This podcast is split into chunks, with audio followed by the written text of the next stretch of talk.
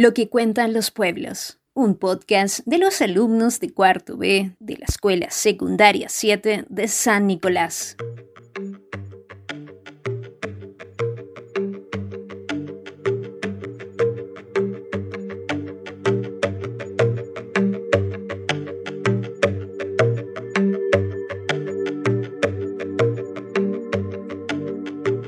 El cuerpo de la rebelión zapatista es, es indígena, el corazón de su rebelión es el de la dignidad de todos los excluidos que en el mundo en contra del poder. Cuentos del subcomandante Marcos. Hola, me llamo Macarena Capón y le estaré leyendo Rendirse no existe en lengua verdadera. En el comité estuvimos discutiendo toda la tarde, buscando la palabra en lengua para decir rendir, y no la encontramos. No tiene traducción en Sostil ni en Cetal. Nadie recuerda que esa palabra exista en Tojolobal o en Chol. Llevan Nora buscando equivalentes. Afuera llueve y una nube compañera viene a recostarse con nosotros. El viejo Antonio espera que todos se vayan quedando callados y solo quede el múltiple tambor de la lluvia sobre el techo de lámina. En silencio se me acerca el viejo Antonio tosiendo a tuberculosis y me dice al oído. Esa palabra no existe en lengua verdadera. Por eso, los nuestros nunca se rinden y mejor se mueren, porque nuestros muertos mandan que las palabras que no andan no se vivan.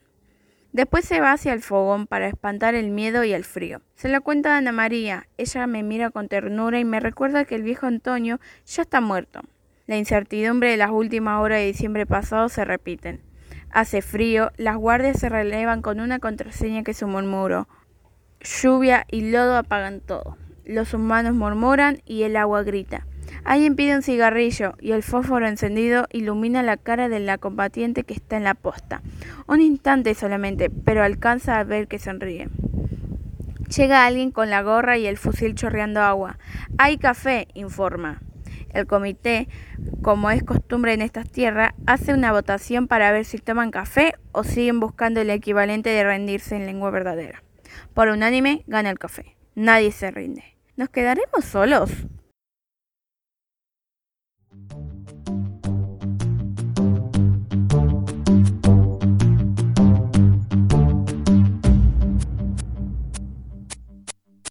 En este cuento se presenta con un problema, ya que no se podía encontrar la palabra rendir. Dicho cuento no especifica en qué lugar se desarrolla, pero se da a entender que es en México, en la guerra para su independencia liderado por Zapata. En este cuento tenemos varios personajes. Uno de ellos es el narrador. Es un personaje que no daba detalles de sí mismo, del cual no sabemos nada. También encontramos al viejo Antonio. Este personaje tenía tuberculosis y estaba muerto. Así, entre otros. En el transcurso de este cuento se presentaban palabras en lenguaje maya, el cual le daba más fuerza al texto, como por ejemplo chol o tolojobal se utilizan metáforas para profundizar su mensaje. En el cuento se habla de que las mujeres también habían luchado en la guerra. Como todo cuento, tiene un principio y un fin. En este fin, la decisión es tomar café. Ellos no se rinden, solo siguieron.